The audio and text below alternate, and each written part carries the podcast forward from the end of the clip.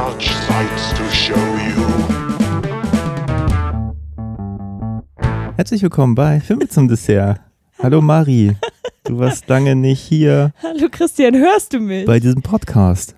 du hörst mich. Ja, ich höre dich. Ich habe so Zoom-PTSD, Zoom PTSD. Ja. wo man so, so eine Neurose hat, weil man sich bei Zoom immer so selten gut hört. Und dann sagt man immer sowas Ah. wie, hören Sie mich. Ist das Mikrofon an? Bist du echt? Oh mein Gott, du bist ein Oh mein echter Gott, Mensch. ja, aber wir, wir haben hier großen Abstand auf der Couch. Das stimmt. Ja. Wir sind endlich mal wieder zusammengekommen, um einen Film zu schauen und darüber zu reden. Yay. Äh, ein Film, den ich vorgeschlagen habe, wo du gleich sagtest, der, der, der, der, nicht die anderen, der. Ja, ich habe, glaube ich, geschrieben zu 200 Prozent. 200 Prozent, ja. Ich habe ein bisschen übertrieben. Na, ich hatte vorher auch geguckt, einfach so einen Schrank und dachte, was könnte sie interessieren? Und dann halt vier Filme ausgewählt. Ja. Die anderen habe ich jetzt auch schon wieder vergessen. Aber wir reden über Paprika von Satoshi Kon. Mhm. Kennt, sagt dir der Mensch was? Ja, ein bisschen. Aber dazu muss man sagen, ich, also diese Namen, die habe ich alle schon mal gehört. Wahrscheinlich auch alle schon mal gesehen, in dem Sinne von. Aber ähm, wirklich viel darüber wissen tue ich eigentlich gar nicht so wirklich. Ich weiß nur, dass ich die halt kenne irgendwie irgendwoher. Okay. Hm. Hm. Und den Film hattest du, hast du eben schon gesagt? Ja, ich weiß nicht, ob ich den schon mal gesehen habe oder nicht, weil irgendwie, wenn ich den, also ich habe ja schon mal gesagt, dass der Score, ich liebe den Score von diesem Film, also Paprika Parade. Ich glaube von Susumu, das muss ich gleich nochmal nachgucken, von wem genau dieses Lied eigentlich Ja, ist. Susumu Ja, Hirasawa. habe ich richtig gesagt? Mhm. Oh mein Gott, warum kann ich mir sowas merken? Aber nicht, Ja. ob ich den Film gesehen habe. Ich habe hier gerade die, die Hülle in der Hand, da war es leicht so ähm, rauszufinden. Ähm, genau, also ich weiß halt nicht, ob ich de den Film schon mal gesehen habe, aber irgendwie, wenn ich jetzt so Discover und so sehe und äh, so, dann weiß ich auf jeden Fall, dass, dass ich weiß, dass der ein bisschen komisch ist. Aber ich weiß nicht, ob ich ähm, den schon mal gesehen habe. Okay. Ja. Also vielleicht mal für die Leute, die gar nichts äh, von diesem Film wissen. Das ist ein Animationsfilm von 2006. Ein japanischer natürlich, Mhm. Von Satoshi Kon, der auch gemacht hat, jetzt muss ich nachgucken, Perfect Blue, den habe ich mal gesehen. Ja. Tokyo Godfathers und Millennial Actress, glaube ich, habe ich auch nicht gesehen. Und Paprika, ich habe den 2007, glaube ich, sogar auf dem japanischen Filmfest gesehen, Mhm.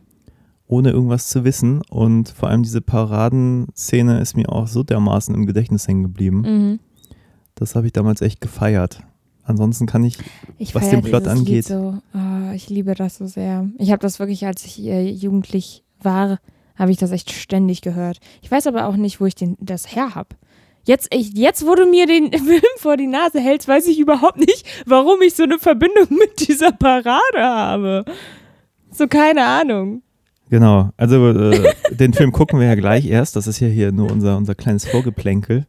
Ich bin so aufgeregt. Aber wenn, wenn du den jetzt gar nicht auf dem Zettel hast, wo ich dachte, den müsstest du ja hundertmal schon gesehen haben, Mhm. ähm, kennst du so Filme wie Mind? Mind Game, glaube ich, heißt er oder so? Spielt in so einem Wal. Ich weiß es nicht. Okay, dann müssen wir den als nächstes gucken. Du, okay, du musst wissen, ich hatte eine ganz große Anime-Phase, als ich Mhm. jünger war. Also eine riesen Anime-Phase. Aber dann ne? wahrscheinlich mehr so Und- Ghibli oder so. Oder? Alles Mögliche. Ich habe wirklich Okay. alles Mögliche durchgeguckt. Aber dadurch, dass ich das halt auch so viel geguckt habe, ist halt für mich alles in meinem Kopf irgendwie zerfl zerflossen.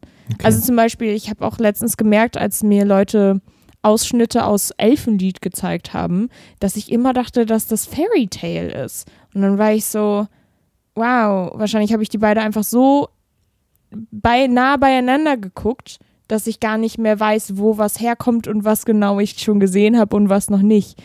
Ich glaube, das ist immer bei mir so die Problematik, weil ich mir all- allgemein immer sehr wenig merken kann. Aber ich bin äh, super gespannt, ob ich den jetzt schon mal gesehen habe. Ähm, und ich habe dieses komische, wenn ich, ähm, kennst du das, wenn man einen Namen und ein Lied mit einem Gefühl verbindet, aber nicht mehr genau weiß, wo das Gefühl herkommt? Name und Gefühl verbindet. Mhm. Ja, möglich. Ja, das habe ich mit dem Film ganz stark irgendwie. Okay. Ja, das ist auch, bei dem Film habe ich auch mehr ein Gefühl. Also wenn man mich jetzt fragen würde, wie gesagt, ich habe den 2007, glaube ich, im Kino gesehen. Wenn du mich jetzt nach dem Plot fragen würdest, als ich hier die, die Rückseite las, habe ich gedacht, okay, Ich habe die Rückseite ja, passt irgendwie, aber gar kein Plan. Wir können es ja uns noch einmal kurz vorlesen gelesen. gleich. Ja, kann Ähm, ich gerne. dann kann man immer irgendwie schön mal gucken, was für ein Quatsch steht da wieder Möchtest du den vorlesen? Wie du magst. Ich mag deine Stimme hier. Ja, okay. Ja. Okay, ich lese einfach mal vor, was hier auf der Rückseite der Blu-ray steht. Überschreite die Grenze zwischen Wirklichkeit und Fantasie. Tauchen Sie ein in das Reich der Fantasie und Utopie, wo Realität und Traum in einer Kale- kaleidoskopartigen geistigen Landschaft von unglaublichem visuellem Genie aufeinanderprallen. Diese magische Geschichte handelt von einer revolutionär, revolutionären Maschine. Die benutzen ja auch echt schwierige Wörter Kaleidoskop. die es Wissenschaftlern ermöglicht, in die Träume eines Menschen einzutauchen und sie aufzuzeichnen. Als der Prototyp dieser Maschine gestohlen wird, tun sich ein furchtloser Detektiv und eine brillante Therapeutin zusammen, um sie zu finden, bevor sie einem Traumterroristen in die Hände fällt. Erleben Sie den fesselnden Anime-Thriller des gefeierten Regisseurs Satoshi Kon. Ja, okay, das sagt mir halt so ziemlich gar nichts. Nee, Aber es, also, ich meine, wenn du das auch liest, dann denkst du dir auch so, was, was haben die genommen, bevor die das gemacht haben? Weil irgendwie Traumterrorismus und keine Ahnung. du kennst aber auch die anderen Filme nicht, oder? Perfect Blue oder Äh, so? Ich glaube, Perfect Blue habe ich mal gesehen. Das ist dieser eine Film, der so ein sehr spezifisches äh, Farbspektrum-Ding hatte. Der, Ich kann und- mich und auch so. an nicht mehr viel erinnern. In meiner Erinnerung war der Plot immer so ein bisschen wie Jahre später äh, Black Swan oder so. Irgend so eine Schauspielerin, ja. die in ihre eigene Gedankenwelt da irgendwie nicht mehr weiß, wer sie ist und irgendwie so. Ähm, mehr war- kann ich mich auch nicht erinnern. Ich weiß, dass ich den damals mal gesehen habe und gedacht habe, warum haben die den nicht mit Schauspielern gedreht? Weil das für mich so ein Anime war, wo ich dachte, warum, warum was zu machen, was, was so nah an der Realität ist, gezeichnet so. Und das mochte ich an Paprika damals sehr viel lieber, wie gesagt, das ist alles lange her, Ja. äh, weil das wirklich hier Welten aufmacht, die man einfach mit realen Mitteln eigentlich nicht erreichen konnte. So. Ja, ich glaube, äh, naja, aber ich muss auch sagen, ich habe ab und zu mal ähm, so sehr ernste Animes gesehen, die man hätte genauso gut mit Schauspielern machen können. Aber trotzdem irgendwie dieser Anime-Style gibt ja auch äh, ein ganz anderes. Also für mich zumindest war das immer so, auch als Jugendliche, dass wenn ich ein Anime geguckt habe, konnte ich mich viel besser auf bestimmte Emotionen einlassen, weil das halt keine anderen Menschen waren, die ich beim Emotionen haben zugucke, sondern ich gucke virtuellen, nicht echten Wesen dabei zu, wie sie Emotionen spüren und kann mich deswegen viel, viel besser darauf einlassen. Deswegen glaube ich halt so, dass Filme, die man eigentlich mit Schauspielern machen könnte, ähm, trotzdem irgendwie ihren Sinn haben im Anime, weil man nicht so diese Barrieren aufstellt, weil du nicht die ganze die andere Person bewertest, weil du kannst einen Anime-Charakter nicht so gut bewerten, wie du einen echten Menschen bewerten kannst, der vor dir spielt. Ja, Also du musst mir jetzt nicht zustimmen. nee, also äh, ich, Zumindest bei mir ist, weil, also so denke ich halt darüber. Aber ich kann auch verstehen, was du meinst. also ich, ich will den auf jeden Fall bald mal wieder gucken. Also ob ich das tue, ist dann auch immer eine andere Geschichte, aber wie auch immer. Aber ich habe das ganz häufig bei Animes, dass mir ein bisschen der, also ich finde, die müssen für mich auf einer anderen Ebene funktionieren, weil für mich überträgt ein Mensch, den ich gucke, irgendwelche Emotionen, die ich ganz schnell in so gezeichneten Bildern nicht so habe. Also da muss, muss irgendwas anderes da sein, als jetzt einfach nur äh, grob gezeichnete Gesichter, sage ich mal, um mich irgendwie abzuholen. Aber das ist vielleicht auch, auch wirklich eine Konditionierung so. Ja, vielleicht. Ja, Ich keine weiß Ahnung. es nicht. Also, Ich habe das, ich hab das manchmal bei so, so Animes gehabt. Ich kann mich einmal erinnern, ich war in einem voll besetzten Cinemax 1 und habe Ghost in the Shell 2 Innocence geguckt. ah ja. Mhm. Und ich habe mich zu Tode gelangweilt. Ich fand, die haben die ganze Zeit redundantes Zeug geblat, wie irgendwie in Star Wars Episode 1, wo du auch die ganze Zeit denkst, warum reden die so, so viel? Ich gehe doch nicht in ein Anime, um einfach nur Leute reden zu hören über so Pseudopolitik und so. Und deswegen gucke ich auch diese Star Wars-Fortsetzung total ungern, weil die einfach nur reden in dieser Episode 1 bis 3. Äh, Und ich denke mir so, ich will, will Schwertkämpfer, ich will Emotionen, ich will irgendwas, irgendwas Spannendes, aber nicht diese, diese Politik für Dreijährige und so. Man hatte den Eindruck, so bei Ghost in the Shell 2, ich war der einzige im Publikum, der diesen Film so unfassbar scheiße fand. Und ich war aber auch so wirklich in der Mitte, in der Mitte, auch so, man guckt so nach links und rechts während des Films und denkt so, oh, will ich da jetzt irgendwie Die alle raus? weinen und sind so, oh Meisterwerk. Ja, und alle gucken gebannt hin und ich denke, was, was stimmt denn an mir nicht, dass ich diesen Film so scheiße finde? Ja, das ist manchmal mein Problem mit Anime. Habe ich selten, also die letzten, die ich gesehen habe, sind alle toll, aber Ghost in the Shell 2 fand ich damals so unsäglich. Ja, ähm. Warte, was wollte ich gerade sagen? Du hast. Äh, ja, ich hab's vergessen, egal. Mach weiter. ja, das war meine Ghost in the Shell 2 Story. ähm, ja, aber Paprika saß, also ich kann mich nur noch erinnern, dass ich damals im Metropolis-Kino saß und einfach nur dachte, geil, irgendwie, ich habe gar keine Ahnung, worum es geht, aber Bild und Ton, das macht irgendwie alles Spaß, was da aus. auf mich äh, Ach einprasselt. ja, was ich sagen wollte. Ach ja, das, das ist ja, was ich sagen wollte. Wir haben äh, letztens so eine Serie geguckt auf, auf Netflix, ich und äh, Herrn, Herrn Sebastian. Ja. Und ähm, ich habe gemerkt, dass tatsächlich sich die Redensart und Weise von Anime-Charakteren sehr, sehr schlecht auf das echte Leben überträgt. Also, äh, was du ja auch gerade meintest, das mit der Politik und so, dass wenn die so gelabert haben, dass du dir dachtest, so hört doch mal auf zu labern. Und ich glaube, das liegt auch so ein bisschen daran, dass auch viele Animes nicht so subtil sind. Also es geht nicht so von wegen, oh, finde selber heraus, was genau diese Charaktere jetzt gerade fühlen oder so, sondern es ist halt so, sie sagen ernsthaft immer genau das, was sie fühlen. Und entweder man findet das halt geil oder das passt halt zum Film oder es nervt so dermaßen, dass man sich denkt, oh mein Gott, bitte hört auf zu reden. Da kommt so jemand raus und, weiß ich nicht, der Bruder weint und sagt mir so, oh mein Gott, das macht mich so traurig, dass mein Bruder weint. Und man ist so, oh Gott, halt die Klappe. Okay, ich habe sofort Bilder im Kopf, wenn du das so sagst. ja. Aber das sind aber auch für mich so Animes, die ich, also mehr so Serien, oder? Mehr so, so auch so komödiantische Sachen oder so. ja, also manchmal ist es so, Komödie- äh, welch, ah, scheiße. Ich habe so mal den Eindruck, die, Ja. die, die Japaner im Speziellen, die sind immer extrem. Also entweder sind sie genauso wie du, dass Mhm. jede Emotion irgendwie in Worte gefasst wird, oder, und das, das äh, nehme ich eigentlich bei äh, Studio Ghibli so wahr, da wird eigentlich gar nicht viel gesagt. Mhm. Da sind die Leute immer irgendwie, die sind einfach nur da und dann passieren Dinge und ähm, eigentlich manchmal eher unemotional und dann kommt eigentlich das Drumherum, die Musik und das macht es dann irgendwie emotional, aber eigentlich Mhm. nicht die Figuren so. Wird das stimmt. so spontan gedacht. Ja, das stimmt, weiß ich gerade nicht. Alle, es sind natürlich nicht alle Animes, die so on the nose sind, würde man ja sagen. Hm. Aber also schon viele. Also jetzt auch, wenn, wenn ich jetzt so ein paar Animes nochmal gucke, die ich halt mal früher geguckt habe, dann denke ich mir auch manchmal so, oh mein Gott, Hm. ich, ich weiß, was du fühlst, ich kann es an deinem Gesicht sehen, warum zum Teufel sagst du mir das sechsmal hintereinander? Oh mein Gott. Ja, ich bin Ja. ehrlich gesagt bei Animes jetzt gerade gar nicht mehr so drin. Ich hatte irgendwann mal eine Phase so vor 10, 15 Jahren, wo ich wirklich viel geguckt habe. Hm. Auch sehr viele Ghiblis. Und dann dachte ich jetzt, als irgendwann mal vor ein, zwei Jahren Netflix die alle rausgebracht hat, jetzt könnte ich die alle mal gucken, die ich, noch nicht gesehen habe. Und dann habe ich ein, zwei geschaut und äh, seitdem stehen die auf der, auf der Watchlist. Ja. Muss ich mich dringend mal ransetzen. Die Aber- gute alte Watchlist, die nie aufhört. Ja, ich habe das Gefühl, sobald ich die auf die Watchlist setze, die Filme, dann sind sie so, so erstmal abgehakt. Das ist gar keine gute Idee. Das sollte man niemals tun. Einfach den Kram gucken und nicht irgendwie auf dieses Plus klicken.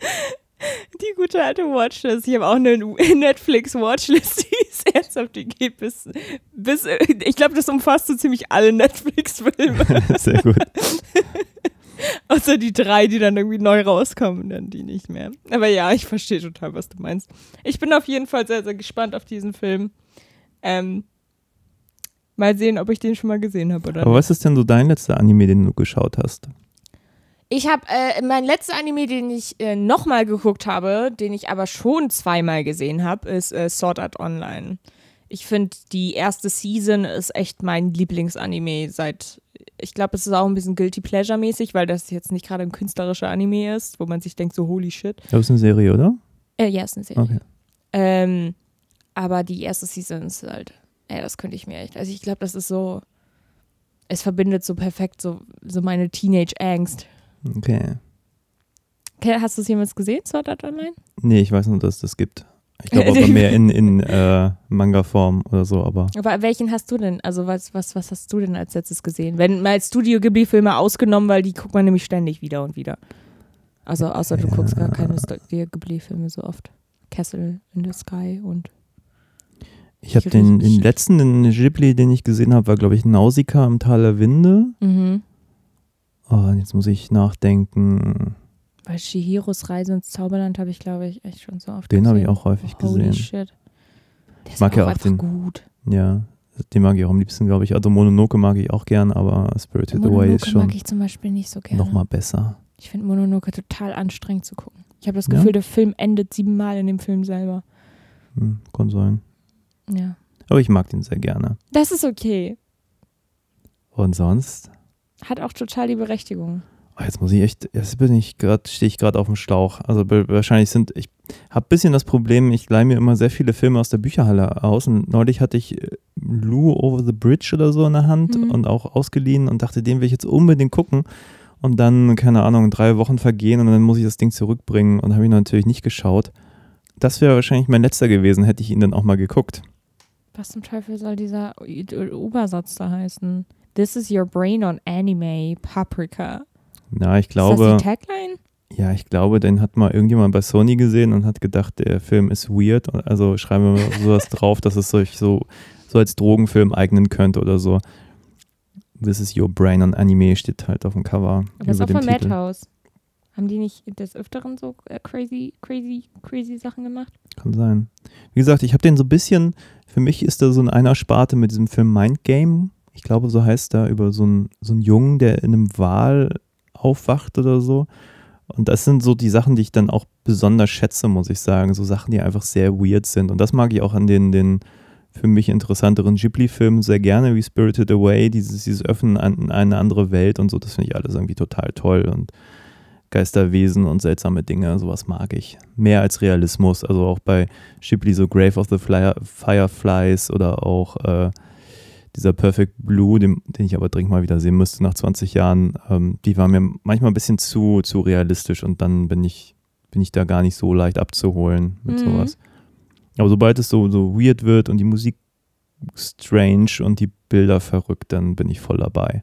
Das ist genau mein Ding. Ja, ich glaube, du magst es einfach gerne, dass wenn man, wenn man sozusagen Animes dazu benutzt, um Dinge darzustellen, die man normalerweise gar nicht sehen würde. Genau, also Ja. ich mag auch Also das kann ich auch voll nachvollziehen. schräges. Zeug. Also jetzt, wo ich drüber nachdenke, ich gucke manchmal so auf so, so ziemlich trashige Serien auf, auf äh, Netflix.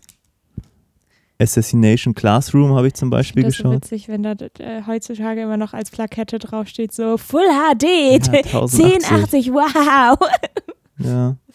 Nee, äh, was, was so, so Netflix-Serien angeht, die haben immer ziemlich viel schräges Zeugs. Assassin Assassination Classroom habe ich ein paar Folgen gesehen mit diesem Smiley-Teacher. Dieses Alien und die ganze Klasse muss ihn immer umbringen, aber gleichzeitig ist er der- beste Lehrer, den sie je Ah, hatten. Ja, ja, ja, den habe ich auch schon, das habe ich auch schon gesehen. Ja, das war ganz cool. Oh mein Gott, warte mal, wie hieß nochmal das eine? Es gibt eins, und das finde ich richtig, irgendwie Psycho? Heißt es Psycho? Kann sein. Ich habe ich hab's vergessen, aber es ist auf jeden Fall eine Serie von einem Typen und der ist ein bisschen, der ist, der ist über, übermenschlich, ähm, übermenschlich einfach in Mhm. jeder Art und Weise und der hat Superkräfte bis zum geht nicht mehr. Aber deswegen ist ihm auch so scheißens langweilig und ihm ist einfach so, so teufelslangweilig und er kann halt, glaube ich, auch ab und zu die Gedanken lesen von anderen ähm, und so und ich schwöre dir, es ist der, ich habe das mit meinem Bruder geguckt und wir haben die erste Episode gesehen und dachten uns so, what the fuck? Und dann haben wir die zweite gesehen und dann haben wir so den Humor dahinter verstanden. Wirklich eins der besten, besten, besten, besten Animes, die ich jemals gesehen habe, wirklich. So witzig. Ich habe noch nie mich so schlapp gelacht wie dabei. Deswegen, ich, dieses Assassin- Assassination Classroom ist ja auch einfach nur witzig. Ja, ich finde, der Witz erschöpft sich dann auch irgendwann nach ein Mhm. paar Folgen für mich. Ähm, also wenn das zehnte Mal, Also, nein, wenn das zehnte Mal versucht wird, Lehr den Lehrer umzubringen, dieses Alien, und man denkt so, jetzt hat er es fast geschafft, und dann sieht man aber in der Rückblende, wie das Alien noch Zeit hatte, einmal um die Welt zu reisen und noch einen Cocktail zu trinken irgendwo auf den Bahamas und dann wieder zurück, ja, bevor die Attacke irgendwie ihn überhaupt treffen konnte. Ja, irgendwann ist es halt so ein bisschen. Also, ich liebe es ja, wenn sich Gags wiederholen, aber irgendwann so nach zehn Folgen denke ich auch so, jetzt könnte auch nochmal was anderes kommen. So. Ja, ja, das kann ich auch verstehen. Ich meine, alle Menschen sagen ja auch, Haus ist gut, aber Haus ist halt auch jede Episode die gleiche und irgendwann denkst Ja. du dir ist halt oh, holy. Ich muss gerade überlegen, Salaryman Kintaro, das war aber real, oder? Salaryman Kintaro, soll ich mal kurz gucken? Es gab es, glaube ich, auch auf Netflix.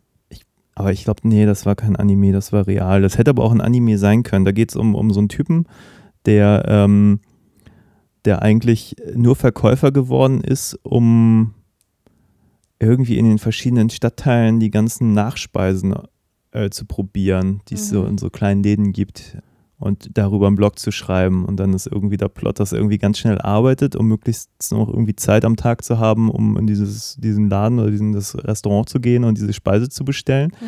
Und dann gibt es zehn Minuten irgendwie Food Porn, wie man so schön sagt.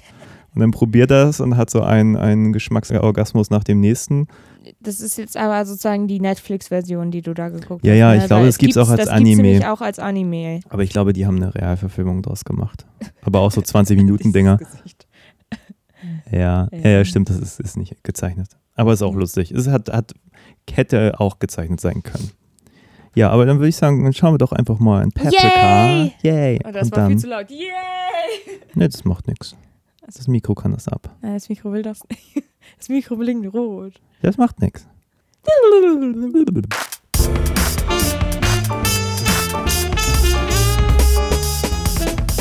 So, da sind wir wieder halb erfroren, weil wir gerade kurz die Tür auf hatten. Mhm. Mal ein bisschen Und Frischluftaustausch es ist Schnee. und Ra du Rauch aufzunehmen. Ja, um. Du hast einen sehr schönen kleinen Schneemann auf dem Balkon gebaut. Ich habe hier gerade nur einen Hut aufgesetzt. Ein Auch aus Schnee. Sehr gut. Ja, ist wichtig. Ja, meine kleine Nichte, die, die, äh, wenn sie dann so einen Schneemann machen und da eine Möhre irgendwie äh, als Nase verwenden, dann hält die Möhre nicht lange, dann ist sie irgendwann äh, weggeknuspert. Mhm. Ja, dann hat der Schneemann keine Nase mehr.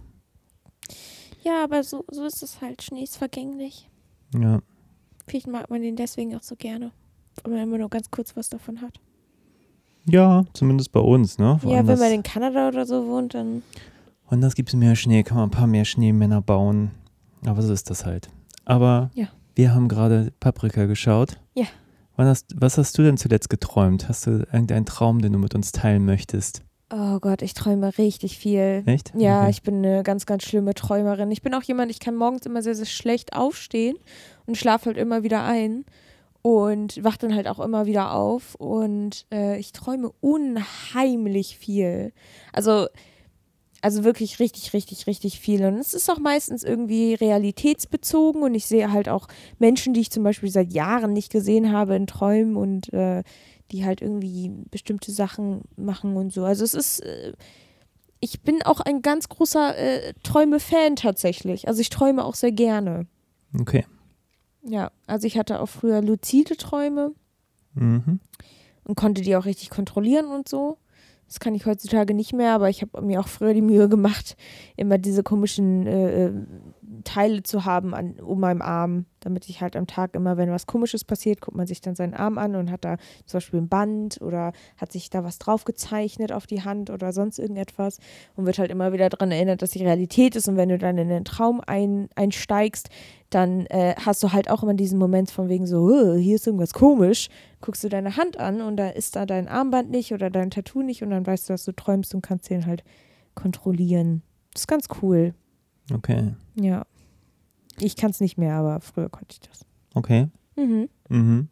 Ich glaube, ich träume manchmal anders. Ich weiß eigentlich immer, dass ich träume. Also, ich glaube, früher war das mal anders, aber ich träume auch irgendwie komisch. Ich habe nie, also häufig sehen die Leute, wenn, also wenn ich dann mal Gesichter sehe, dann sehen die auch nochmal anders aus und haben aber andere Namen und irgendwie ist das alles ganz, ganz merkwürdig.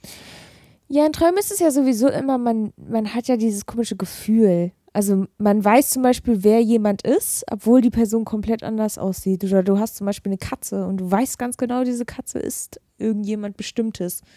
Ähm, weil du es einfach im Gefühl hast. Träume sind halt ein bisschen äh, crazy. Crazy, ja. Aber halt auch super cool. Genau, und damit nehmen wir auch ein bisschen den Inhalt des Films vorweg, weil es geht um Träume. Yay, Träume. Hey, wollen wir vielleicht kurz und knapp mal zusammenfassen, worum es geht? Ich hatte hier irgendwas vorgelesen, von dem man, glaube ich, überhaupt nicht weiß, worum es geht. Ja, ich, Aber ist das, ist das ein Film, den man auch leicht zusammenfassen kann? Also ich, ich finde schon. Ich finde, der ist eigentlich vom Plot her relativ easy. Also, ähm, es gibt ein paar Wissenschaftler und die haben ein Gerät entworfen, das heißt DC Mini. Mhm. Und dieser DC Mini erlaubt es den äh, Menschen, in den gegenseitigen Träumen voneinander einzusteigen. Du kannst sozusagen den Traum einer anderen Person miterleben. Ja, man kann irgendwie gemeinsam träumen Genau, und ganz offenbar kommt die andere Person auch gerne mal in den Träumen vor. genau. Und eine dieser Damen, die diese Träume begleitet, ist die titelgebende Paprika. Genau, Paprika. Und äh, eins von diesen, oder ein paar von diesen Deziminis werden irgendwie geklaut. Und dann wird relativ schnell klar, dass alle Menschen, die danach äh, eins von diesen Deziminis benutzen oder halt schon mal verwendet haben, äh, plötzlich anfangen, alle gemeinsam zu traumen, zu traumen, träumen, trau traumen, Träumen. träumen. also irgendwie ist unser Protagonist oder zumindest der, den wir wirklich verfolgen, ist ja dieser, ähm, ist das ein Detektiv? Ja, Polizist. Polizist, Der ja. ist ein P Polizist. Der heißt äh, Konakawa. Und Konakawa ähm, lässt sich von dieser Paprika, die sozusagen diese Psychologin ist und in, mit in den Träumen einsteigt, ähm, lässt sich sozusagen seine Traumas von der bearbeiten. Wozu ja dieser Dezimini dann auch ziemlich gut gedacht ist, weil man dann das Unterbewusstsein sehen kann. Also da kann die Psychologin Paprika ähm, genau äh, sehr schnell feststellen, warum hat die Person bestimmte Traumas und wie arbeitet man dadurch. Dadurch, dass aber ein paar Deziminis abhanden gekommen sind, äh, begibt, begeben sich sozusagen diese Wissenschaftler gemeinsam mit Konakawa auf den Weg, um herauszufinden, wer hat diese Deziminis geklaut und ähm, das hat halt äh, den Grund, weil wenn jemand mit diesem Dezimi in den Kopf von anderen Leuten einsteigt, sogar wenn sie nicht mal wissen, dass sie träumen, dann kann man denen halt so eine Art Hallu ja, Halluzinationen geben oder sie halt in einen Traumzustand äh, bringen, während sie eigentlich noch wach sind. Ähm, und dann können so traurige Dinge passieren, wie dass sie sich im echten Leben halt umbringen oder halt irgendwo runterspringen, weil sie halt denken, dass sie gerade eigentlich was ganz, ganz anderes tun. Ja, und die begeben sich auf den Weg äh, herauszufinden, wer diese Deziminis geklaut hat. Erst denken sie, das war ein Assistent von einem von den Wissenschaftlern, Himuro. Ähm, und dann finden sie heraus, es war nicht Himuro, sondern ein Vorstands Vorstandsvorsitzender. Ja, da, also wir haben ihn auf Deutsch geguckt, da heißt er Vorstandsvorsitzender. Mhm. Äh, der halt sagt, äh, also seine Beweggründe zu Anfang des Films sind, dass ähm, alle Ebenen des Lebens ja beeinflussbar sind von anderen Menschen, aber Träume sollen unangetastet bleiben, weil das ist so dein Ding irgendwie.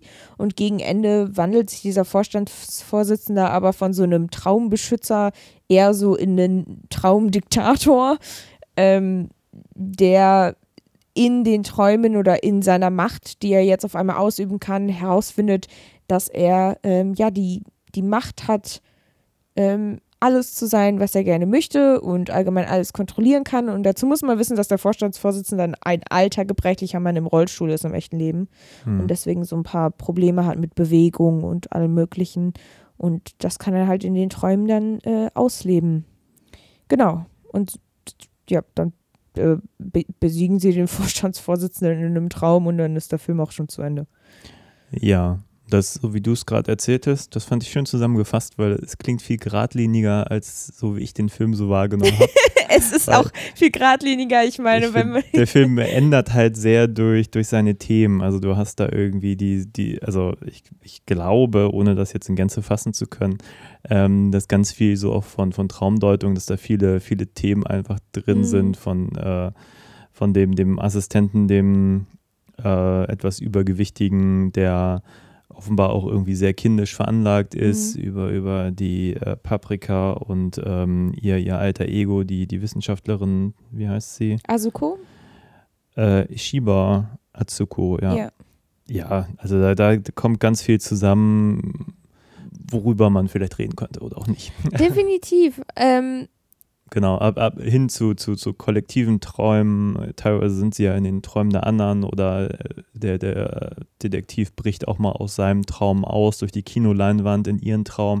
Er hat sowieso ja noch ein bisschen diese Hintergrundgeschichte, dass er mal Filmregisseur sein wollte und auch einen Film gedreht hat und offenbar auch ein, äh, wie sagt man, ein Trauma mit sich getragen hat, wo ihm Paprika ja helfen soll und man Mhm. aber jetzt auch nicht weiß, sind das jetzt äh, so Erinnerungen aus seiner seiner Arbeit als ähm, Polizist äh, oder sind das Sachen aus seinem Film, den er mal Mhm. machen wollte und später stellt sich raus, er ist dann offenbar Polizist geworden, weil das mit dem Film nicht geklappt hat oder teilweise ist der Film da auch relativ offen. Genau, ich glaube, der, der lebt halt seine Fantasie von, von diesem Geschichtenersteller äh, aus in seinem realen Leben, wo er halt dann Polizist geworden ist, weil ähm, er hatte ja irgendwie so einen Partner irgendwie früher äh, in, in der Highschool oder sowas Mhm. oder in der Uni oder keine Ahnung, äh, der halt besser war als er in allem. Und ähm, deswegen hat er halt das mit den Filmen aufgegeben und halt auch seinen Kumpel dann so ein bisschen aufgegeben und ist dann in die Polizeiarbeit gegangen und sein Kumpel ist dann irgendwann gestorben. Und seit, Ja, wobei mir nicht ja. ganz sicher war, ob das nicht auch er selber ist, weil ich finde, das suggeriert der Film an ja, es, es kann auch sein, sein alter Ego sein, dass genau, er, weil ich glaube, das ist der, den er am. Schluss auch nochmal sieht und so. Also, Ja, ja. Also das ist halt die Frage, war das jetzt eine echte Person oder war das, war das er selber, äh, also sein künstlerisches Ich, das Mhm. er umgebracht hat oder das gestorben ist. Also, aber das ist halt sowieso bei dem Film, da weiß man das eigentlich nie so genau, was ist jetzt Realität und was ist Traum und das will der Film ja auch. Ja, und er macht natürlich auch nach nachher ein, ein, ein großes Ding auf, in dem ähm, die, diese Kinowelt, die man sieht äh, von, von ihm, auch die Filme des, des tatsächlichen Regisseurs dieses Films zeigt. Ähm, da ist Tokyo Godfathers zu sehen, Millennial Actress von ihm. Ja, wo fangen wir an? Wo kann man anfangen, über den Film zu reden? Naja, an sich ähm, können wir ja erstmal die Hauptthematik des Films irgendwie so ein bisschen ansprechen. Und äh, ich bin mir sicher, dass du eine andere Hauptthematik dir errochen hast als ich. Oder vielleicht hast du auch die gleiche, das wissen wir nicht. Ähm, ich vermute, der Film, ähm, also eigentlich at its core sozusagen, redet darüber, dass alles im Leben irgendwie einen Gegensatz hat. Also eine Art Balance. Also Tod hat Leben, äh, Frauen haben Männer, was ja am Ende sozusagen zu dem Besiegen vom Vorstandsvorsitzenden irgendwie führt. Äh, und Traum haben Realität. Ähm, aber das alles eigentlich relativ zusammenhängend ist. Ich glaube, das will, will der Film so ein bisschen sagen. Also, dass, dass der Tod gehört zum Leben dazu, genauso wie die Träume zur Realität dazugehören. Und da passt ja auch ganz gut sozusagen der Traum von dem Polizisten Filme zu machen, aber die Realität, dass er im Endeffekt halt ein Polizist geworden ist und nicht der die Art von Filmemacher oder Polizist im Filmgenre, die er eigentlich sein wollte. Also, und ich finde das eigentlich ganz interessant und auch irgendwie beruhigend. Ich mochte die, den Sinn des Films, weil das irgendwie sagt, so alles gehört einfach irgendwie dazu. Und zu viel von einem ist immer schlecht. Du musst träumen, aber du brauchst auch Realität. Es gibt äh, das Leben, aber du brauchst auch den Tod. Also es ist irgendwie, weiß nicht, finde ich ganz cool. Mhm. Das habe ich jetzt so da rausgehört. Äh, was hast du denn da so als Hauptthematik? Als Hauptthematik. Also so, so eine Moral kann ich jetzt nicht so final für mich abschließend klären. Finde ihn nach wie vor auf, auf audiovisueller Ebene total beeindruckend, den Film. Also Mhm. ich denke immer noch, diese Parade finde ich irgendwie so toll und, und ähm, ich bin so ein bisschen hin und her gerissen, auch mit den, den Motiven, die der Film einsetzt. Ich finde, er benutzt sehr viel, auch sehr viele, sehr viele popkulturelle Bilder und ähm, glaube, das versperrt mir so ein bisschen den Blick auf eine, eine Message, wenn es sowas gibt oder so. Wobei ich auch nicht so der Message-Fan bin. Ich bin suche einen Film nicht nach einer Message oder so.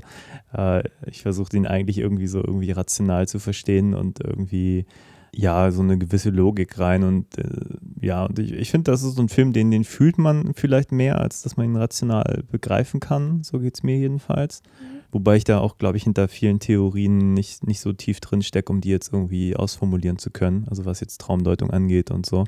Ich glaube, da steckt mehr drin, als, als man jetzt so bei einer Sichtung mal eben so aus dem Ärmel schütteln kann, ohne sich so tiefer mit, mit so Theorien dahinter zu beschäftigen, wie jetzt Träume funktionieren oder vielleicht so auch kollektives Denken oder was weiß ich, was es da so wahrscheinlich alles gibt, womit man sich auseinandersetzen kann. Naja, also an sich ist ja, also wenn wir uns den Film jetzt mal angucken und wie die einzelnen verschiedenen Geschichtsstränge sozusagen ablaufen, ist ja, der Polizist wird ja befreit von seinem Trauma, sobald er sein, das sozusagen, äh, ach ja, dazu sollte man sagen, der Polizist verfolgt halt in seinem Traum immer wieder irgendwie so einen Mann und relativ schnell findet man heraus, der Mann ist irgendwie er selber. Und ähm, sobald der Polizist diesen Mann erschießt, ist er von diesem Trauma befreit. Also er, er tötet seinen Traum. Er, er tötet den Traum des Filmemachers und wird dadurch erlöst, weil er damit mehr einverstanden ist, ein Polizist zu sein. Zumindest ist das, was ich glaube. Genauso wie der eine Chef oder dieser Wissenschaftler, ich habe vergessen, wie der heißt, ist ja auch eigentlich egal, ähm, der wacht ja auf, sobald er so, er sagt ja, als er aufgewacht ist, irgendwie so von wegen, oh, in dem Traum, ich hatte alle Macht und ich konnte alles tun, was ich haben wollte und so. Und er wacht ja im Endeffekt dadurch auf, dass Paprika in ihn reingeht und ihn komplett groß aufbläst. Also sie macht ihn so groß und so Und schwer, wie er es er. sein will. Und dann platzt er. Also er platzt von all dieser Größe und all dieser Macht und wird sozusagen und wacht dadurch wieder auf. Also ähm, an sich gesehen sind die, finde ich, die Bilder und die, die Traumdeutung in dem Film sind natürlich sicherlich viel, viel komplexer. Also ich bin mir auch sicher, dass im Hintergrund immer ganz, ganz viel abläuft, was man jetzt, wo man jetzt nicht so drauf geachtet hat. Aber an sich gesehen macht der Film auf dieser Ebene eigentlich schon relativ viel Sinn, wenn man Träume nicht abkapselt von Träumen im echten Leben. Also zum Beispiel, du hast den Traum eines Filmemachers zu werden. Ich habe jetzt den Traum, Lehramt zu studieren und Lehrerin zu werden. Und wenn man diese Art von Traum nicht abkapselt von, was wir nennen, Träume vom Schlafen, dann macht der Film eigentlich relativ viel Sinn und ich glaube, dann kann man den auch relativ gut auseinander pflücken, wenn man das will. Ich, ich muss das alles so ein bisschen sortieren, weil ich, ich habe den Eindruck, da steckt wirklich viel drin und, und äh, es sind auch wirklich eine Handvoll Figuren, die da irgendwie auch ähm, relativ viel Tiefe bekommen, wie ich finde, in relativ kurzer Zeit, was ich Mhm. ganz schön finde. Und es passiert halt unfassbar viel. Auch dieser ganze, äh, auch diese, diese Mischung aus, aus Thriller-Plot möchte ich es fast nennen, ähm, die ganzen Ebenen, dass man irgendwie auch nicht weiß, in welchen Träumen man ist und wann jetzt Realität, wann nicht. Ich glaube, in einigen Momenten hätte ich mir fast ein bisschen mehr Klarheit gewünscht von dem Film, damit man auch, auch mehr überrascht ist, dass man wieder in einem Traum ist. Also irgendwie war ich von Anfang an, war mir klar, im Prinzip ist man die ganze Zeit in irgendwelchen Träumen, es wird auch gar nicht definiert, in wessen jetzt so richtig. Und wenn dann gesagt wird, oh ja, wir sind irgendwie in dem Raum, in dem Traum von allen irgendwie oder die, die gehen ineinander, dann ist das irgendwie keine Überraschung. Also it's not surprising at all, wie ich finde. Das ist vielleicht auch ein bisschen eine Schwäche des Films äh, für mich. Also, weil ich finde, der Film geht 90 Minuten und wenn du mich jetzt fragen würdest, wie, wie lange ich ihn fühlen würde, würde ich sagen, ja, vielleicht zwei Stunden. Nicht, weil ich mich gelangweilt habe, aber einfach, weil ich den Eindruck habe, der die, die, die Art der Dramaturgie ist einfach ein bisschen lose, was aber vielleicht auch diesem, diesem losen Konzept irgendwie folgt, dass es eigentlich mehr um so ein Mhm. übergeordnetes Konzept der, der Traumdeutung geht oder der, der, keine Ahnung, wie man das jetzt formulieren möchte, aber eben nicht einem klaren narrativen Plot, wo es darum geht, vielleicht den Terroristen zu schnappen, der diese, ähm, wie heißen die, DC-Minis geklaut hat oder so. Ja. Also ich, äh, ich muss aber auch ehrlich sagen, dass äh, vor allem irgendwo in der Mitte des Filmes war auch so eine ganze Spanne, wo ich echt so dachte, so, ja, okay, ich hab's verstanden, können wir jetzt mal. Also ich habe das Gefühl, der hat manchmal so ein bisschen den roten Faden verloren selber, der Film. Also ich hatte so das Gefühl, dass manchmal irgendwie auf einmal so viel Rumgelaber war, wo ich, also erstens, weil die, es gibt so viele Charaktere, die teilweise wichtig sind, aber auch irgendwie nicht so richtig wichtig sind. Und der Film hat ja auch meines Erachtens nach ja auch zwei Protagonisten. Wir haben ja einmal den Polizisten und dann einmal Paprika, äh, die ja gleichzeitig Azuko ist, die dann nochmal ihre eigenen sozusagen Probleme hat. Also ich finde, ab der Mitte des Films, ähm, ich glaube, genau dann, als Himuro ähm, gestorben ist, das war übrigens der, der ähm, einer der Entwickler, also der ein Assis Assistent des Hauptentwicklers, Tokita, ähm, den ihr wahrscheinlich kennt als dieser überaus große, voluptuous Mann, der immer isst. Ähm, sobald Himuro runtergestürzt ist, Hm. ähm, ab da hat der Film mich so ein bisschen verloren. Und dann irgendwann hat er sich wieder gegriffen, als dann ähm, die Geschichte wieder vorangetrieben wurde. Weil nach Himoros Tod war das sehr, sehr lange so dieses, wir gehen dahin und reden mit denen und dann gehen wir dahin und reden mit denen und ähm, reden auch so über Konzepte, die man als Zuschauer jetzt so gar nicht so schnell auffassen kann und womit man so schnell gar nichts anfangen kann. Ähm, weil ja oft, oft darüber geredet wird, irgendwie, wo sind wir jetzt, in welchem Traum sind wir, welche, wo ist das genau drin und so. Also in welchem Traum sind wir genau gerade drin. Und da hat er mich ein bisschen verloren für eine Zeit lang. Aber dann gegen Ende ging es ja wieder. Also dann hat er sich ja auch wieder gefangen, zumindest in meinen Augen. Und hat dann wieder den Plot schnell und gut vorangebracht.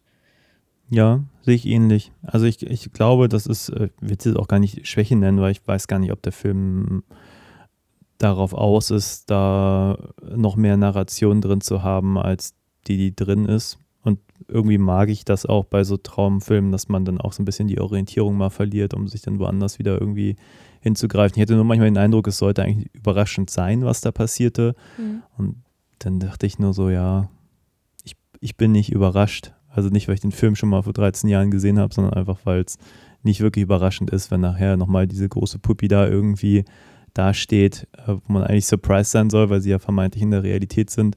Aber irgendwie denke ich mir, der Film hat mir von Anfang an nicht einmal eine richtige Realität gezeigt, weil Mhm. man sieht die ganze Zeit, ach, ich bin so schlecht mit Namen, Azuko, Asuko, und genau, Paprika, von der Ja.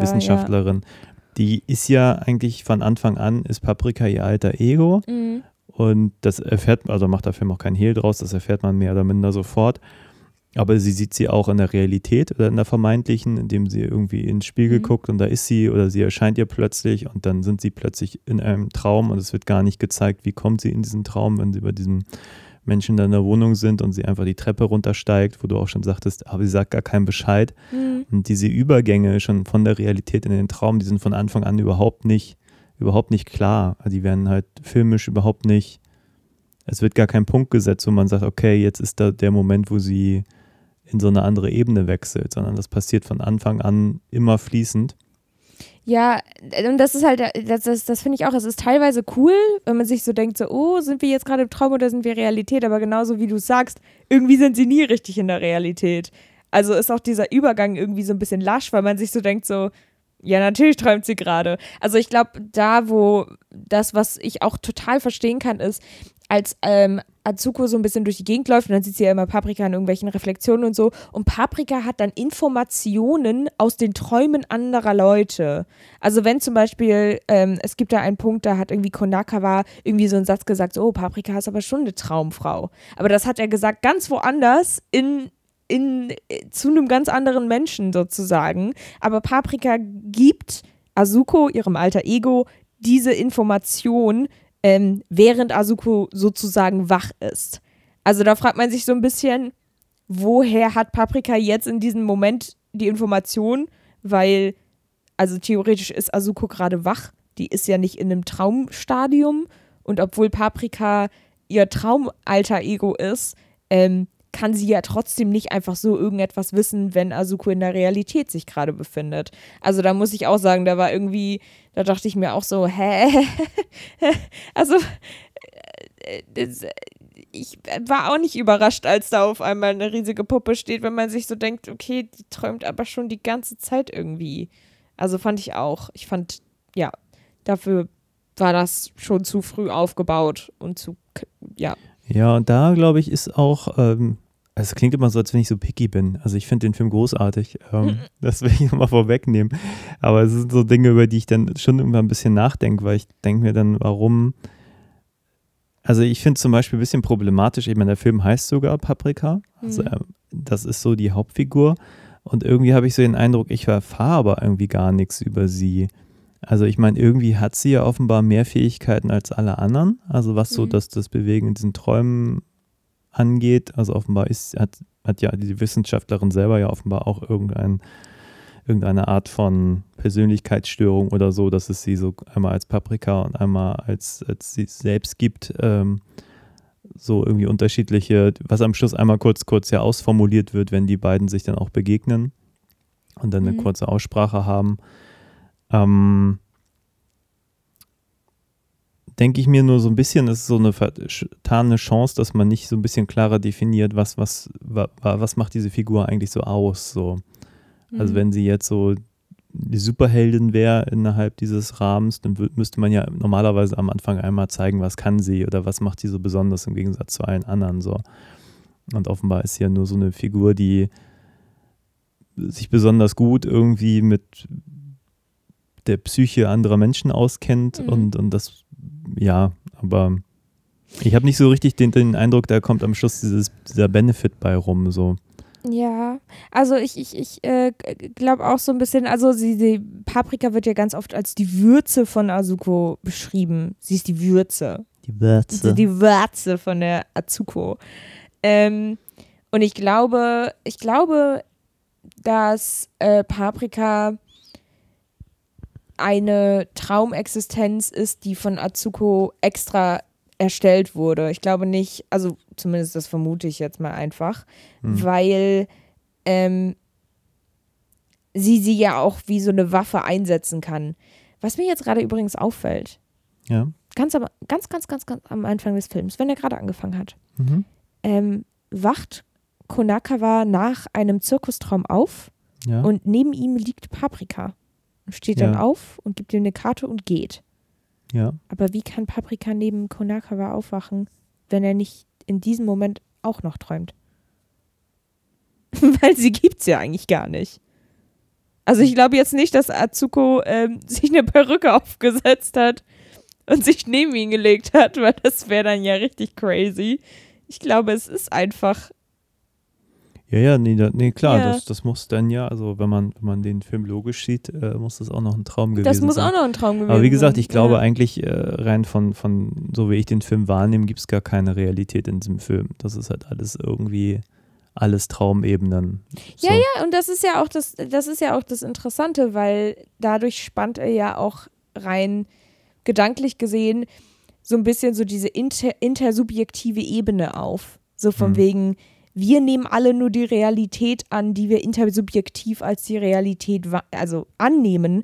Aber zum Beispiel Menschen, die, die durch irgendwelche Persönlichkeitsstörungen oder sonst irgendetwas bestimmte Halluzinationen oder sonst irgendwas haben, äh, muss man ja fragen, warum ist deren Realität nicht die wahre Realität? Weil sie sehen ja genauso die Realität, die, die sie ja wahrnehmen, nur sie ist halt nicht die intersubjektive Realität. Und deswegen finde ich das auch so interessant, wenn der Film das dann umdreht und sagt so, ah, jetzt ist die intersub intersubjektive Realität die Traumwelt von dieser einen Person. Es ist die Traumwelt von allen.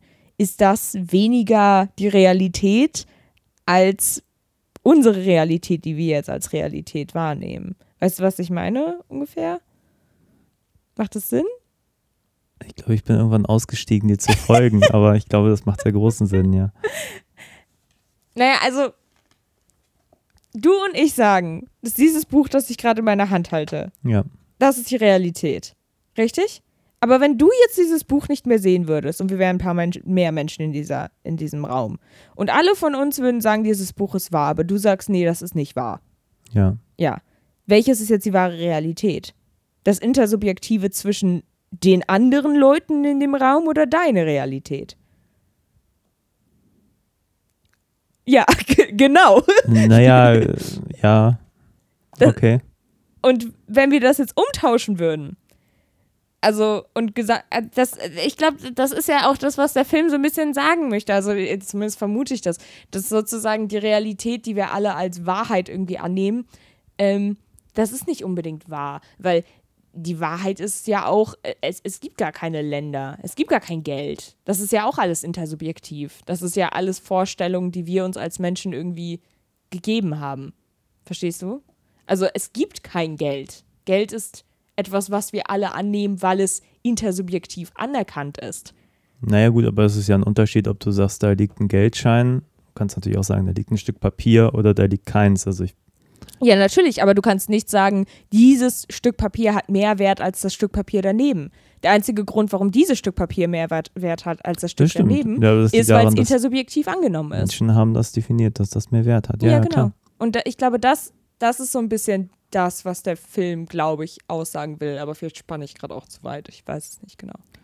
Das weiß ich auch nicht. Ja. Ja, ich überlege gerade. Ich habe nicht den Eindruck, dass der Film mir in der Aussage so weit geht, aber ähm, ich versuche gerade noch. Du, was ich ein bisschen problematisch finde? Na, ich versuche das gerade zu ordnen. Wie gesagt, der, der Film ist schon sehr, sehr überbordend mit, mit Gedanken und Ideen und Motiven und das ballert einen so zu. Aber wa- was mir wirklich auch beim, beim Gucken irgendwie zwei, dreimal aufgefallen ist, ich weiß nicht, ob das so ein japanisches Bild ist. Ich meine, einmal, wenn sie sagt, ja, und, und es gibt, äh, was sagt sie, hell und dunkel, Traum und Realität und es braucht Mann und Frau und dann äh, und es braucht Würze. Also wie ich mir denke, da ist der Film in einigen Momenten auch so arg konservativ, fand ja, ich. definitiv. Ähm, Ja, das fand ich auch komisch. ich weiß nicht, ob das so ein, so ein japanisches Ding ist. Ich meine, auch eigentlich hat man eigentlich den, den Eindruck, es gibt ja starke Frauenfiguren in dem Film. Mhm. Und gleichzeitig wird dann aber auch Paprika immer wieder ähm, in so Momente degradiert, wo sie dann als Fee irgendwie rumfliegt und die Kamera voll auf ihr Höschen zeigt.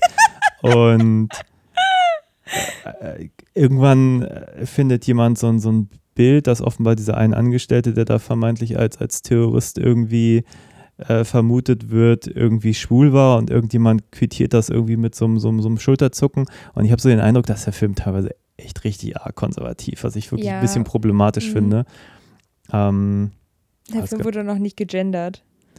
nee, wobei 2006, äh, Nee, äh, Bisschen eben. mehr wär drin Er altert gewesen. irgendwie rein von seiner politischen Meinung nicht so gut. ja, und dass der Schluss äh, wirklich die Auflösung, ohne dass, ich glaube, das ist jetzt kein Riesenspoiler, aber dass, dass die Paprika da so sich da der Mann, Frau im Traum zusammentut, damit dann da so ein Kind rauskommt, was dann zur Frau wird, was dann sozusagen wieder so ein, so ein Gegensatz zu dem Vorstandsvorsitzenden ist. ja, einfach die, die, die, ja, vielleicht die den Frieden wiederherstellt.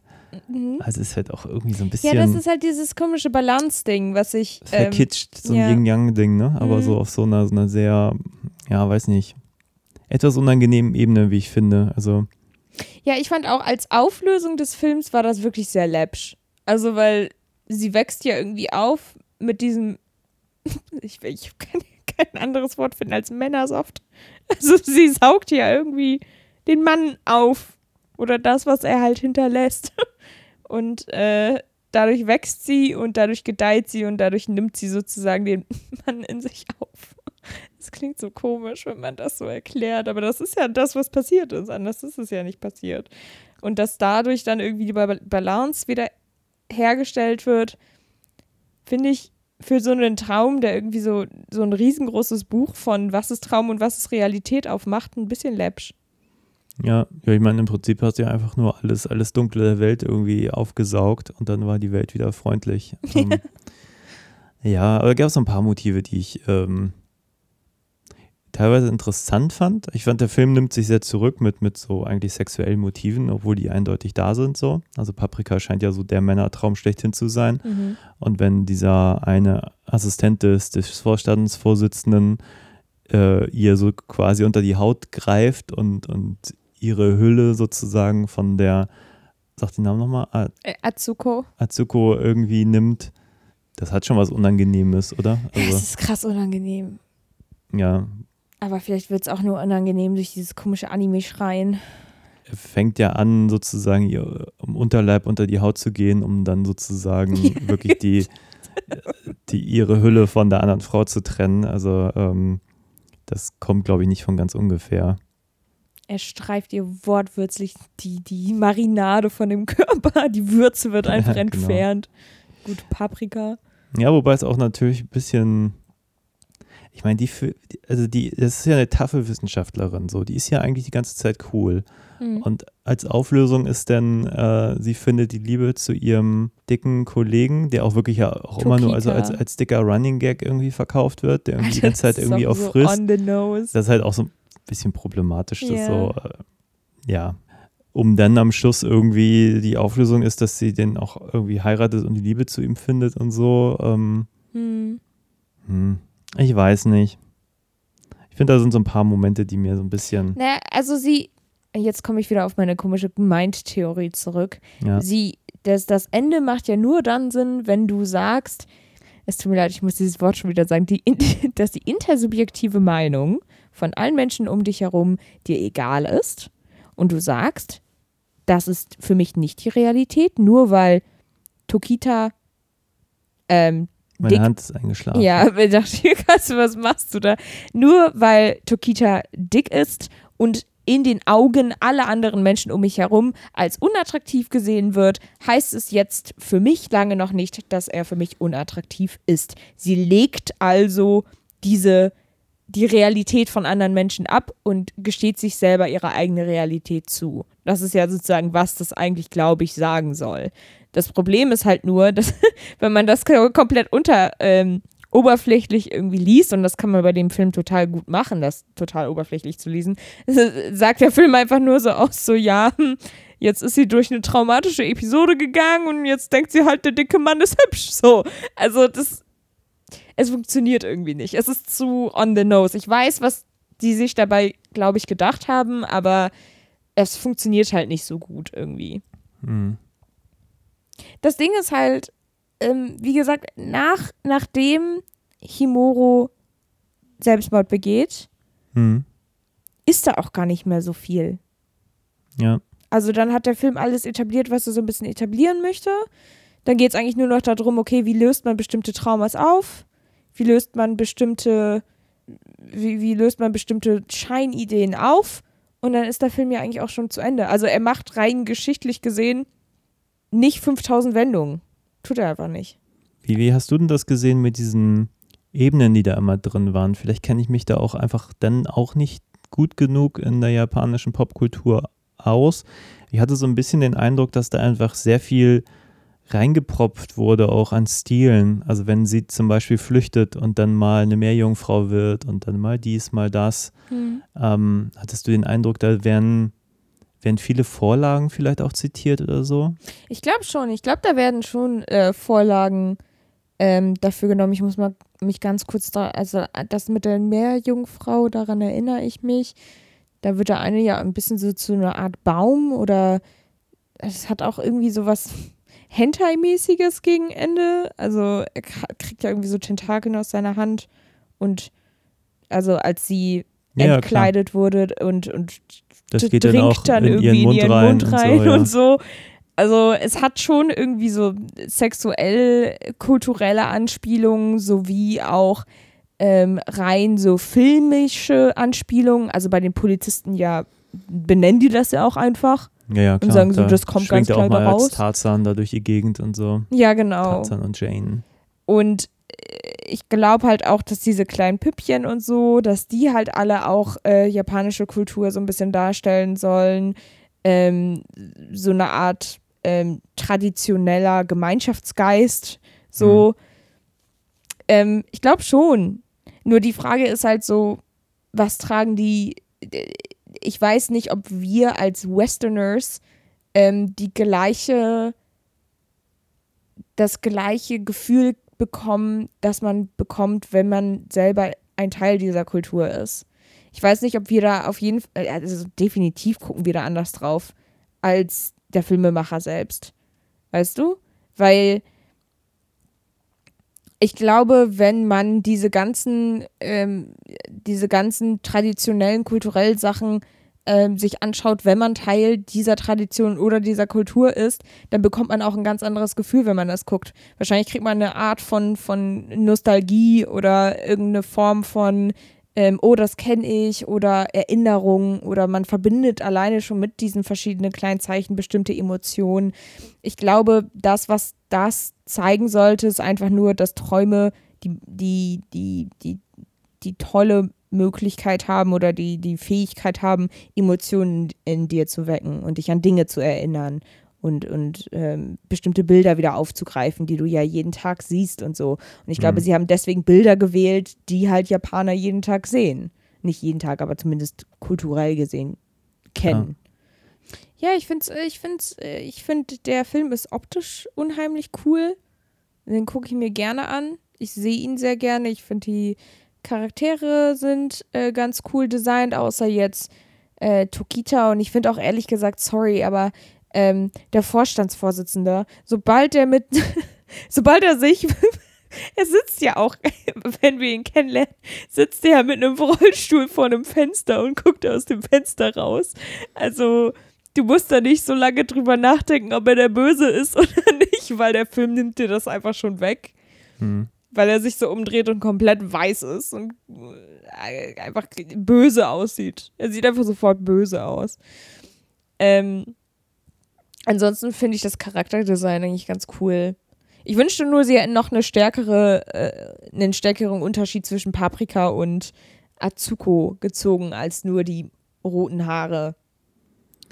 Ja, also vor allem, wenn man so weit geht und sagt, sie ist die Würze, dann muss man aber auch sagen, dass ja die Azuko ja auch nicht schlecht aussah oder so. Also sie war halt einfach nur so ein bisschen, ähm, wie sagt man, weniger aufreizend vielleicht. Ja, sie Also war so ein bisschen. Äh, So zugeknöpft ja, irgendwie. genau, und sie war halt ein bisschen mehr Businessfrau und genau.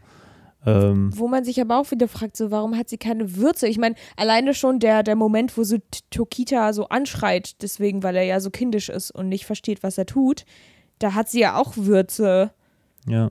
Also es wäre noch mal was anderes, hätte der Film gesagt, so, oh, sie kann gar nicht konfrontieren, weil Paprika ist die Konfrontation. Paprika ist diejenige, die Dinge tut und, äh, und Azuko ist eher die, die über Dinge redet und nicht so viel tut. Aber das macht der Film ja auch nicht wirklich. Naja, oder wenn man, ich sag mal, das auf die ganz plumpe Art runterbricht, wäre es auch ein Unterschied, wenn sie äh, irgendwie in keinster Weise attraktiv wäre, aber das ist sie ja zum Beispiel. Ja, ja. Das heißt, ich finde, da wäre die Kluft einfach, da wäre mehr drin gewesen, wenn die Kluft einfach größer gewesen Ja, wäre. definitiv. Und ich finde halt auch, dass ich finde es auch ein bisschen schade, dass das keinmal Paprika so richtig, was du ja auch schon gesagt hattest, so richtig erklärt wird. Also was genau ist sie denn? Also was genau ist sie, was Azuko selber nicht ist? Hm. Weil das Einzige, was wir bemerken an dem Film, ist, Paprika ist hot, Azuko nicht so und Paprika ist ein bisschen spontaner. Ja. Aber also das ist ja auch nicht groß genug, als dass man sagen würde, so, ach natürlich. So Azuko hat sich ihre Traumgestalt erstellt, weil sie selber so langweilig ist und, und unattraktiv und äh, ähm, null mit Situationen klarkommt oder so. Also das finde ich auch ähm, ein bisschen schwierig. Ja, und ich finde, dass es, ähm, das ist jetzt auch gar keine große Kritik an dem Film, aber es ist ein grundsätzliches Problem an so einem Setup von überhaupt Filmen oder Serien, habe ich den Eindruck, man fängt eigentlich an mit einer extrem coolen Prämisse. Du hast einfach die, die Wissenschaftler, die da irgendwie an diesem, diesem Gerät forschen, um irgendwie Träume beeinflussen zu können und sie dürfen zum Beispiel noch nicht wirklich im Field einsetzen. Und dann hat sie halt diese Paprika, die aber sozusagen die ist, also ihr alter Ego, die das einfach macht. So. Und ähm, wenn du mich fragst, könnte das ein total spannender Film sein, wenn du einfach nur mit dieser Prämisse arbeitest und nicht eben diese gleich wieder dieses Riesenfass aufmachst mit die Dinger wurden gestohlen, äh, jetzt müssen sie gucken, wer ist der Terrorist dahinter, wer hat die gestohlen, sondern wenn du einfach mit dieser Prämisse arbeitest, dass Paprika so eine Art Undercover alter Ego ist von dieser Wissenschaftlerin, die einfach eine Technologie einsetzt, die einfach noch nicht äh, eingesetzt werden darf, irgendwie fürs Gute oder was weiß Mhm. ich. Äh, so. Fände ich manchmal einfach eigentlich den viel spannenderen Film, auch wenn er natürlich nicht so groß wird am Ende. Aber so als, als Prämisse finde ich das persönlich manchmal spannender, wenn Filme halt einfach. Ich finde das auch cool, wenn. Also ich kann, ich kann mir zum Beispiel sehr, sehr gut irgendwie einen Film vorstellen, wo ähm, Paprika anfängt mit dem Polizisten und versucht seinen Trauma aufzulösen, aber dann natürlich auch noch andere Kunden sozusagen hat, Hm. äh, mit denen sie auch durch die Traumas durchgehen. Und ähm, dann fängt sie an, weil sie ja selber auch eine Traumfigur ist, die Traumas von anderen Menschen mit in die Träume der anderen mitzunehmen. Und dadurch passiert halt das Problem, dass sie nicht mehr richtig, ähm, dass sie sozusagen den Zustand von ihren Patienten sogar noch verschlimmert, weil sie neue Traumata in ihren Köpfen installiert und der Weg daraus. Das finde ich ganz interessant als Film, dass man so sagt, so, ah, nicht, dass man sagt, so alle träumen gemeinsam und es gibt keine Realität und es gibt keine Traumwelt, sondern dass man sagt, so, wie gefährlich könnte so eine Technik sein für conscious Menschen? Wie, Ja. wie fragil ist das Unterbewusstsein? Ja, hier wird ja. Ja. eigentlich wieder äh, runtergebrochen von die Technik kann eigentlich nichts dafür. Es gibt halt einfach einen, der Böse ist. böse ist, ja. Er ist böse. Das ist natürlich immer leichter gesagt als getan. So. Ich meine, Technik ist erstmal auch immer nur Technik, aber am Anfang wird halt so ein bisschen versucht, so ein bisschen auf die Moral irgendwie einzugehen, nur um sie dann fallen zu lassen. Aber ich meine, da ist der Film jetzt auch nicht anders als so nahezu jeder Michael Crichton-Film oder so, wo auch gesagt wird, hier äh, ist das so gut, irgendwie Dinos irgendwie wieder lebendig zu machen und nachher hast du einmal den Bösewicht, der dann die Dinos freilässt. So. Also, Hm, ja, Mai. Da kannst du dir die moralische Frage eigentlich von Anfang an ein bisschen sparen. Damit verkauft sie nachher nur der Film so. ja. Oder das Franchise. Ja, es ist halt, das ist halt wirklich die Frage, wie, inwie, inwiefern wäre es für diesen Film besser gewesen, ähm, es einfach ein bisschen kleiner zu machen, auf einer kleineren Skala und nicht gleich die ganze Welt mit einzubeziehen und dann so ein so ein, so ein Gott äh, zu etablieren, der alle Träume kontrollieren kann und äh, sonst was mit denen macht. Ja, Hm. naja. Aber nochmal so grundsätzlich, magst du den Zeichenstil oder ist das eher nicht so deins? Weil als ich den, als wir den angefangen haben zu gucken, habe ich gleich gesagt, ja genau, so sah auch Perfect Blue aus. Das habe ich Mhm. sofort irgendwie wiedererkannt, diesen Stil. Ähm, ist allerdings, also das ist wohl der erste, wo der, wie heißt er noch gleich, Satoshi Kon auch viel mit 3D gemacht hat, was man natürlich auch sieht, dass das einfach nochmal irgendwie anders wirkt stellenweise, aber eben nicht die ganze Zeit, weil auch viel gezeichnet drin ist. Ist es so ein Stil, den du magst oder? Also ich mag den Stil schon sehr, sehr gerne. Ähm, ich finde, irgendwie für mich hätte der Traum sogar noch einen Ticken abstrakter sein können. Hm. Also weil der Traum, ich glaube, das machen die halt auch extra, ähm, benutzt ja nur popkulturelle Anspielungen. Also da ist relativ selten was, wo man denkt so, wow, das sieht ja voll außerweltlich aus oder das kann ich überhaupt nicht in irgendetwas einordnen, sondern alles ist so etwas, was man sicherlich schon mal gesehen hat, was ja auch, ich glaube, der Sinn des Filmes ist nur, ich hätte gerne irgendwie abstrakte Konze Konzepte von, von Traum gesehen. Weil es gibt ja Hm. auch manchmal, dass man sowas träumt und denkt so, what the fuck war das überhaupt? Ja, die haben sich so ein bisschen für die bonbonfarbene Pop-Art-Variante entschieden. Also Mhm. was sich, glaube ich, auch im Soundtrack widerspiegelt. Also es ist halt sehr, wie beschreibt man das? Elektronisch, sehr, Ja. sehr grell, sehr, sehr, ja, sehr bonbonartig irgendwie, so poppig, modern. Hm. Also de, der Score, also der Theme-Song von Paprika. Ja. Auch tanzbar, ne? Also eben nicht, nicht so ein David Lynchiger Traum, so langsam, ruhig, sondern schon, Ja, also wir haben ja in dem ganzen Film haben wir ja drei verschiedene Scores. Der Detektiv hat einen Score, der Mhm. ein Mix ist aus Paprika Parade und irgendwas anderem. Ich weiß nicht, was das nochmal war. Irgendein sehr schnelles Lied auf jeden Fall. Dann haben wir ja die Paprika Parade. Das ist ja für die Parade, die da die ganze Zeit läuft, die Traumparade. Und dann haben wir ja ihren Score, der sehr poppig ist und irgendwie sehr mädchenhaft und girly und äh, tanzbar und fröhlich und glücklich und sehr würzig auf jeden Fall. ja. Ähm, und das sind ja die drei verschiedenen Scores, die ja auch gegen Ende des Films ab und zu mal miteinander gemischt werden. Das haben Mhm. wir ja auch immer mal wieder, dass man irgendwie auf einmal in ihrem Popsong so ein bisschen was von der Paprika Parade hört und so. Und ich glaube, das, das soll ja auch einfach nur nochmal diese, diese Durchmischung von Träumen und so darstellen oder uns zumindest auf einer anderen Ebene nochmal das gleiche Gefühl geben. Ja, also ich finde den Zeichenstil natürlich mega schön. Ich fand ein paar äh, Szenen waren ein bisschen unteranimiert. Also zum Beispiel, als wir das allererste Mal den Vorstandsvorsitzenden gesehen haben, da war ja auch irgendwie, irgendwie fünf, sechs Frames, war, hat sich nur so sein Mund bewegt. Hm. Das stach ein bisschen hervor, weil da davor alles sehr bewegt war und sehr animiert war. Ich weiß jetzt nicht, ob das extra war, um zu zeigen, dass der irgendwie, weiß ich nicht, Na, ich weiß nicht, ob das unwürzig ist. extra war. Nee, aber das, das, kann ich, das kann ich für andere Szenen auch unterschreiben. Also es gab irgendwann eine Autofahrt, wo ich dachte, boah, die ist aber auch ganz schön undynamisch. Da war im Mhm. Hintergrund immer das Gleiche zu sehen. Hm. Äh, die Animation war auch sehr zurückhaltend, obwohl die Leute relativ viel reden und teilweise hatte ich auch den Eindruck, da wurde sich auch nicht die Mühe gegeben, Großmunda zu animieren, Mhm. so. Wobei wir ihn jetzt natürlich auch synchronisiert geguckt haben. Ähm, aber ja, den Eindruck hatte ich auch, dass, Mhm. dass man eher gesagt hat, hier so ein paar Szenen, die sind uns nicht so wichtig, die machen wir mal einfach und geben uns dann richtig Mühe für die visuell herausragenden Szenen. Und persönlich hätte ich mir, glaube ich, die anderen einfach ein bisschen kürzer teilweise gewünscht, damit die ein bisschen Ja. mehr Dynamik haben. Ja. Aber teilweise ist der Film visuell beeindruckend und dann hast du Momente wie in diesem Auto, wo du denkst, okay, das ist jetzt auch echt ein bisschen langweilig so in dem Moment.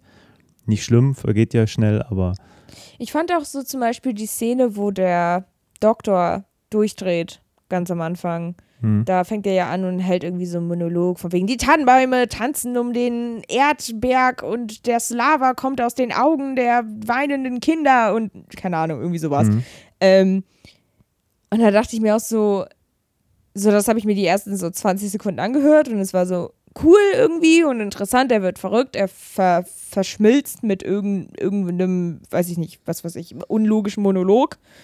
Ähm, und dann ging es aber weiter und weiter. Und er redet über Delfine und Bücher und keine Ahnung.